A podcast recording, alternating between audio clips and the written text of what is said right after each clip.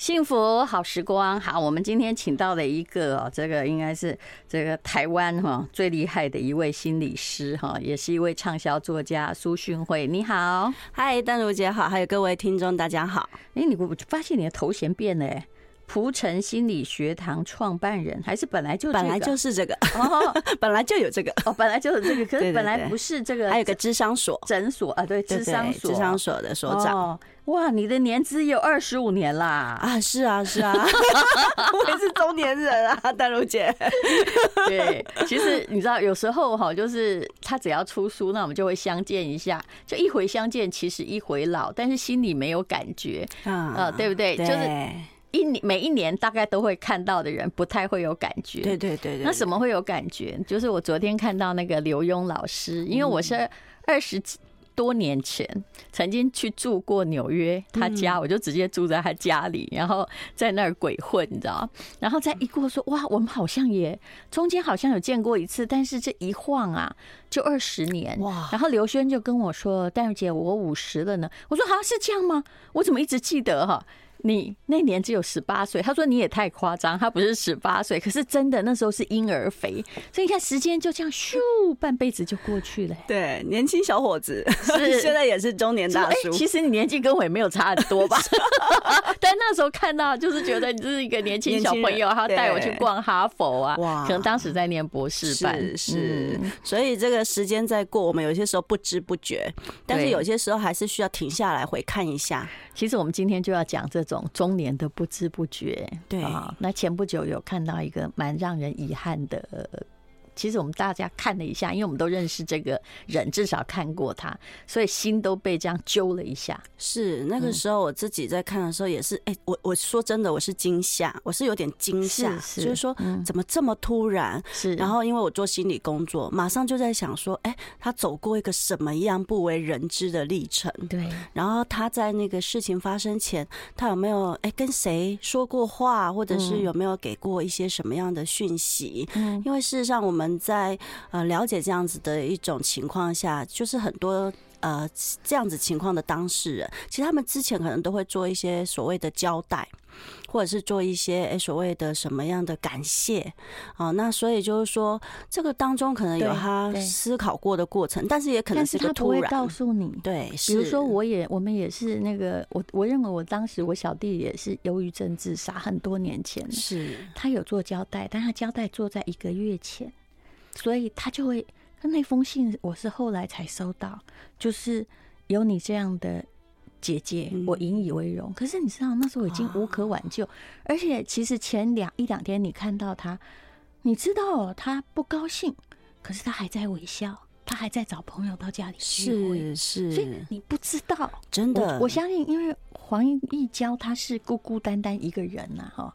我相信他的朋友也不知道，可能前一两天他还在开会，还在共商这个国情大计，还在谈论局势。是，可是就是有那一个当口，所以很多人会说：“哎，你们没劝他。”其实我跟你说，这这我们真不知道。然后你后来像我家的状况是，你后来去看他的遗书才知道，他筹划很久了，他也知道，他不知道他得忧郁症，可是他没有任何东西。他的写法，嗯他也他写给自己看的东西，没有任何东西是正面的。嗯嗯，可是他在这个当中，可能也不知道自己在这个情况里。是是，对，我想这也是我们常常说，哎，有些时候你自己在一个沮丧、很大的挫折，甚至你可能有满满的负面的想法的时候，怎么样能够有一个就是救命稻草？你有没有发现，如果你毫无自觉，而且有些人呢、啊，他情商很高。我相信黄先生也是属这种的，对，因为大家看不到你的创伤，是。你习惯用一个就正面的，对社会上的那一个我的形象，把自己遮得好好的，是，这就好像如果我真的充分沮丧时，我很知道。我也可以骗过所有的人，是是是是，这不只是情商，这其实是高智商。就是说，你很知道说怎么样可以不要让人家担心。我相信你遇过这种很多，然后还有一种就是我不洗，我不洗，我不洗，有没有？然后每天挨挨脚，那是另外一种。对，但是其实我不能说那个口口声声说我要怎样的，那个没有危险，对不对？是。但是最有危险的是那种不说你也看不出来，对，微笑的掩饰者。是是，我都觉得我可以做到这一点。比如说，你你看看，就有时候我也很沮丧，或遇到什么打击。嗯。可是我朋友说你情商好高，我说我没有哦，我跟你讲，嗯，对不对？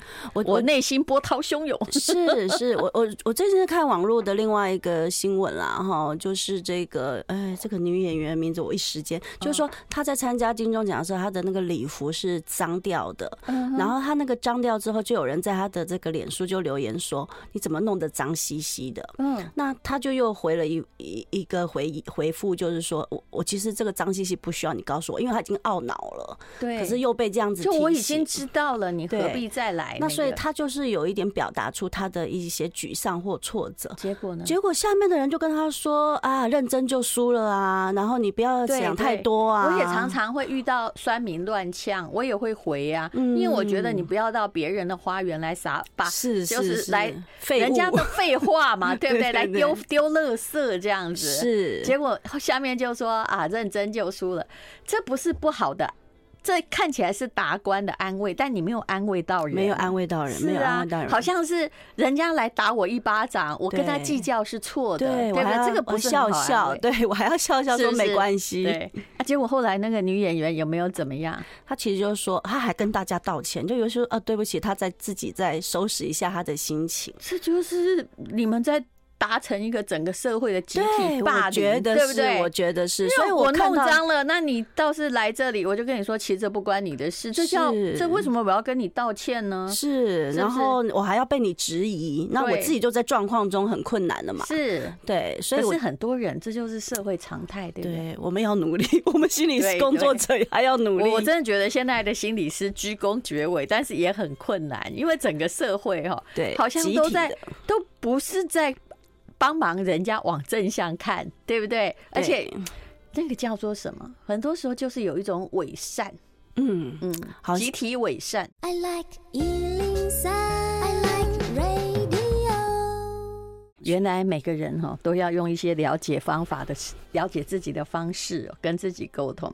我们刚刚讲到的就是那个。整个社会在谴责，有从那金钟奖女明星的衣服谈起。事实上，我并不认为很多时候你要道歉，因为来呛的人或什么，其实刚好就是他也不知道你已经为这件事沮丧了。嗯，他来谴责你，虽然没有带脏话，可是有时候你给别人落下的无意中的言语，就是压垮骆驼的稻草。其实各位也知道，最近被诈骗集团弄得非常非常烦哈，真的，我的血压都飙一百七。你看。我这样非常正常微笑，但是其实我的血压很高，我自己知道。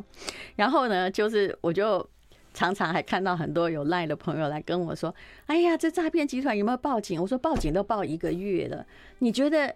我跟你讲，我是念法律的人哦，虽然念得不好，但我知道法律管的是，嗯，你哎哎。他要有他的管辖权啊，是他如果在缅甸跟柬埔寨，警方无能为力。对我都很同情警方，我相信去报的很多，而且最近所有的金流平台哦，当然不只是我哈，很多的这个只要有网红或明星在做电商啊，是他们都是因为是第三方金流平台嘛，就我们那个金管会允许你成立的那个，他就攻击你。他不是从我们这里窃取资料，他是从第三方金流平台，所以哇，每天他有一百个人来告状哦。像今天早上，我有朋友说你，哎，你有没有去报警啊？然后你知道，我就差点火大，说报警有用吗？就噔噔噔噔噔就开始了。可是我后来知道说，其实他是无意的。可是我就跟他说，不好意思，我一天已经被一百次这样叮咛，谢谢你的关心。但我们可以不要聊这件事了嘛？是，就是有些时候你不要去。雪上加霜，是对不对？对，你应该也常遇到这种事情。我我其实都会常常在跟很多这个像演讲场合，或者是跟民众有接触到的场合啊，或者是我们做助人工作的训练者，我们其实就会说，你不要假设别人比你还不知道情况，或者是比你笨。你讲的太好了，我们怎么可能不知道？可是很多人就会说，比如说很多人家里有人出事了，那然后你就去问他说。你有没有在做什么？对，你有没有做什么？你有没有找对医生？对，你之前难道都没有观察到吗？其实，身为哈，我跟你讲，我知道那个有多少的伤害，是。然后有时候，比如说我招待我爸去玩嘛，或怎样怎样，哇，后面还有一些人哦，呃，他还想说你要好好孝顺你爸。我心里讲说，这需要你讲吗？我都对他这样了，是是不是？可是他们就。也不知道自己讨厌呢，别人家的事，你叫你儿子好好孝顺你吧，就是一定要在别人的范围里面多加一两句话，是不是？是，有没有够讨厌？可是大家都习以为常，把自己的啰嗦，嗯，当成他的这个人生的宝宝典，对，是建立得了关系吗？是建立不了好的关系啦，因为对呀，有时候婆婆有时候也就是。他也觉得我都对你子孙好，可是就是那一两句话哈，弄得媳妇也跟他势不两立，对不对？是，是，所以我是觉得说我们在表达说话之前，其实还是要做更多的觉察，就是说，哎，你为什么而说？你的动机是什么？那你到底在这一个过程中，你到底想要展现出什么？因为有些人他不自觉哦，他其实是要展现他的优越感，或者是展现说，哎，我其实能力啊、人生阅历都比你还要强，所以就出言教训嘛。对对，嗯，对，所以，我们怎么样能够哎，真正的去觉知觉察？那我觉得某个部分啦，就是你自己走过一些经历，如果你很深刻的去体会过，你比较知道走在当中的人，他到底真正的需要在哪里？对，如果你真正的了解哈，就你要去思考。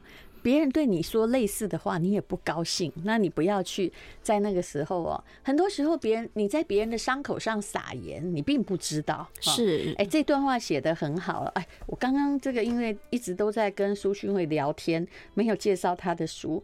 呃，这个是就近出版社的，叫《独立锻造》。也就是说，哎，你到现在独立了没啊？你真的不要以为经济独立你就独立了。其实很多人呢，一直到七八十岁过世的那一天，他的心里还没有独立过，对不对？是这种我真看的挺多的。是好，再下来这个呃，我们请他念一段书中我觉得很有道理的话。是我们从小到大都太习惯听到这种以控制的态度和语气，诉说着自己的被亏欠和不满。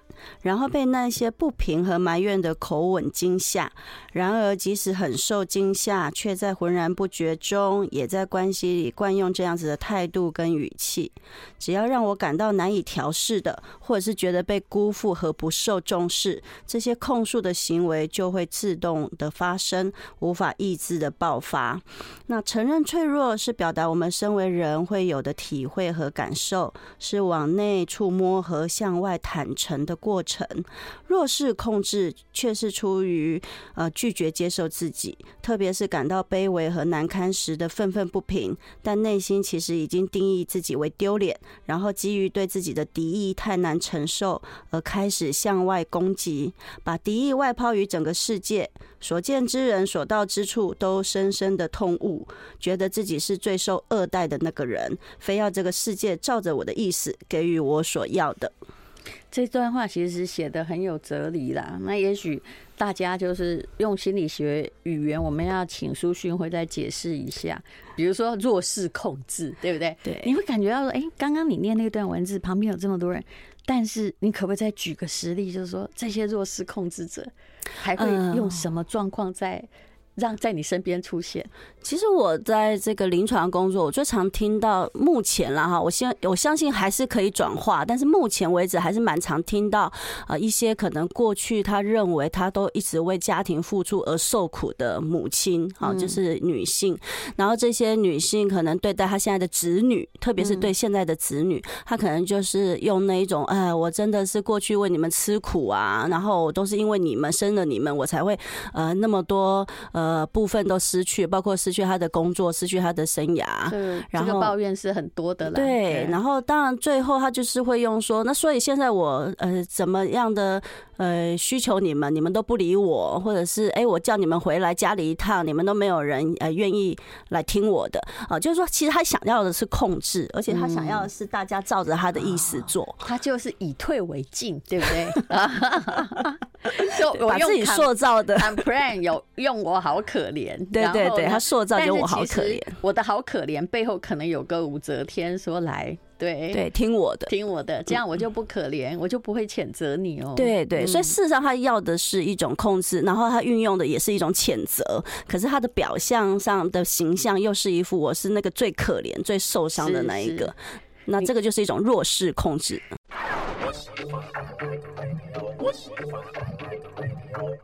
好的，书讯会讲的都是至理名言。他说：“生命的过程就是越来越艰难。”然后刚刚我那个 case 我就不讲了，但是他说，其实哦，他后来发现哦，真的，如果你的一直用弱势控制，那你就是一直想要达到自己的目标，但你自己的能力不是属于自己争取，不是想透过别人来争取，那么你总是会有一阵子。或者是你终将爆发你的精神问题，因为你的活了半辈子，你一直用同样的方式想控制世界，结果没有人用正常的方式回应你。是，这其实就是我们常说的，就是我们在成熟转化中没有真正的成功，从一个自我中心啊，能够达到一个能够真的相互同理、理解别人，就是理解其实是一个成人能力。说的也是，嗯，所以如果他一直用这种比较幼儿化，或者是这种自我中心的心态在面对外界，那势必其实本来世界就不是这样运作嘛。然后他又很坚持、坚定，就是认为所有人都要来满足他、顺从他的话，那他势必是会越来越猖狂。那个那个势力其实是会越来越扭曲的。啊，其实是恐怖片。我刚刚跟淡如姐说，是恐怖片来着。你的愿望事实上是你要统治这个世界，是，但是你一直还在以弱。弱者自居，希望用这种，其实酸民也大部分是这种心理啦，就背后丢一句话说怎样哦，我现在你抓不到我，对，我现在因为他隐藏了嘛，隐身，我现在控制到你了吧，就是这个样子。但你这里说成熟度哦，就不成熟的人只能以自己的角度去要求世界符合自己的设定和需求，我觉得这是很重要的话。你真的要有成熟度，才能从对方的立场还有角度。去理解哈，那其实这个世界是多维度的，就我们常说的，地球不因为我们而运转呢。是，你挂点，世界转的很好啊，继续转，而且你没有存在之前，它也是继续。你怎么这么看不透这一点？一直要表达自己的。存在感呢？对，然后有些人也不关你事，你能力也没人强，你为什么还要管他呢？是，我觉得这都显示我们可能内在那个更深处里面，不管你说那是自卑，还是你说那是一个曾经的受伤，或者是曾经他内心什么样的一个伤害后的扭曲，总之就是他没有真正的看见他内心发生了什么事。所以你应该遇过这个到了中年之后的人，我们今天就。来讲这个中年的心情的调试好了哈，因为很多人到中年还没有独立锻造哦，这是这本书的名字。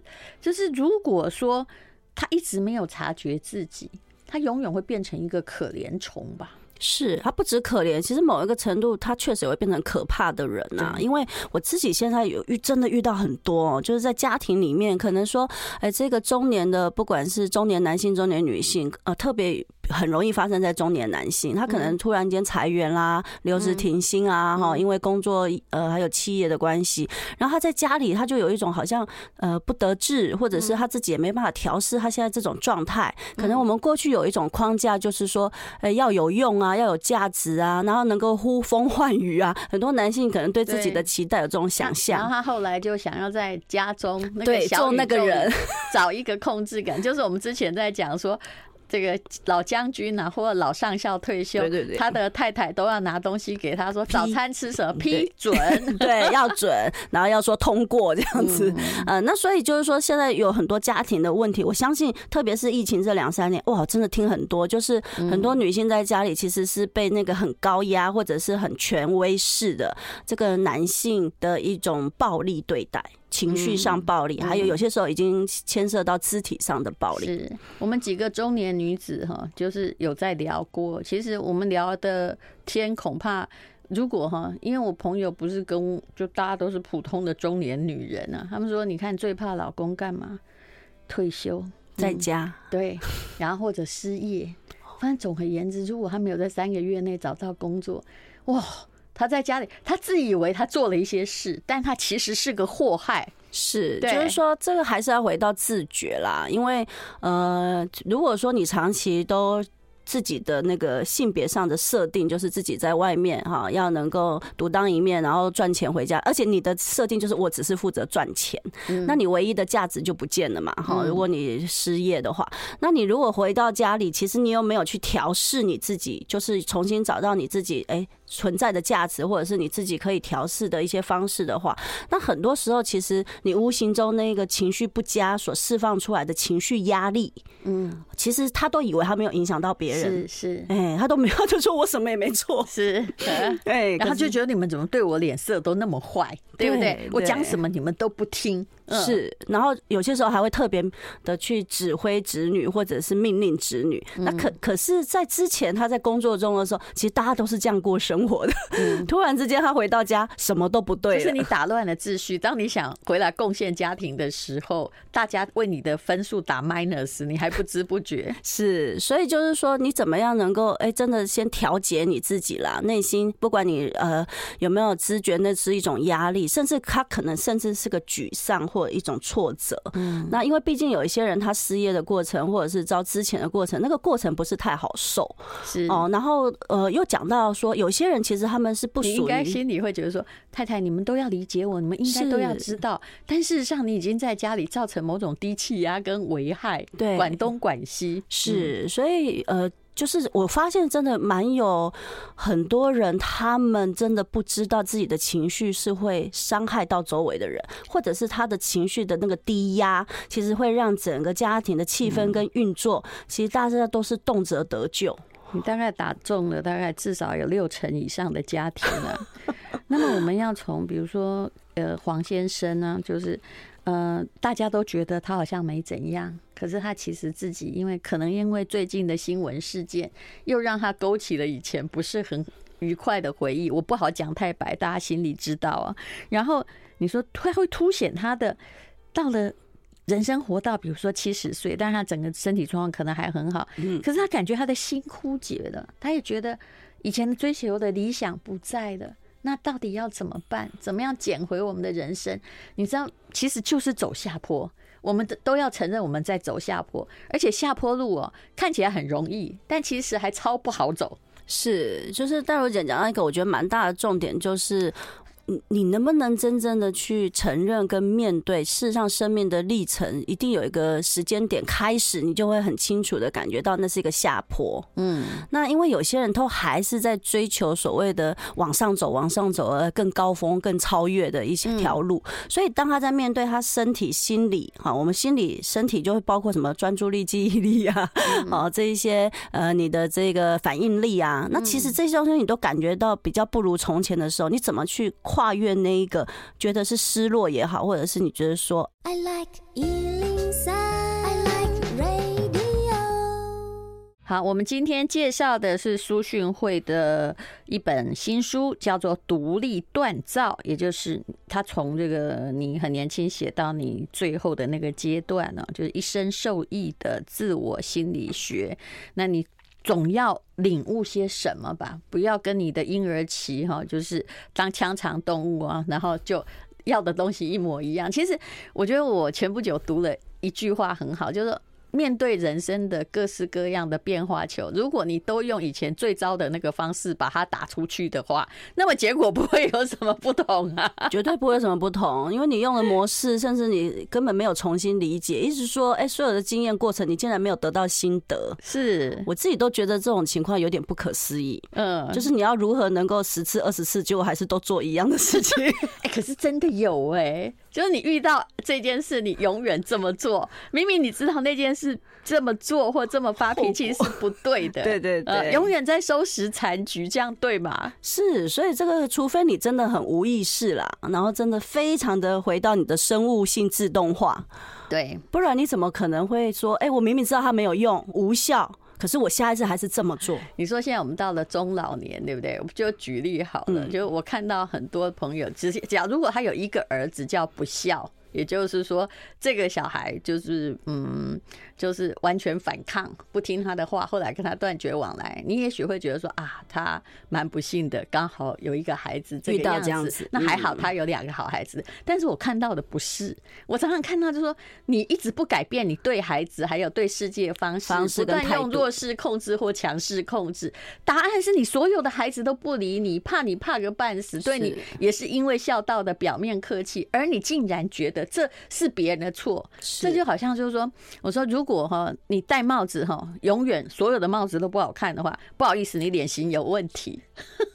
但是你还在怪别人，对，嗯、没有制造出一顶让他觉得最满意的帽子，那可能要在自己的心灵工厂做。是，但是恐怕他自己也做不出来了。嗯、说真的，所以那要到怎么怎么样才能够真正的在中年的时候就好？我这人生不幸了，对不对？我们先承认不幸嘛，对不对？就按照一般标准而言，不太幸福，你现在也不快乐，那。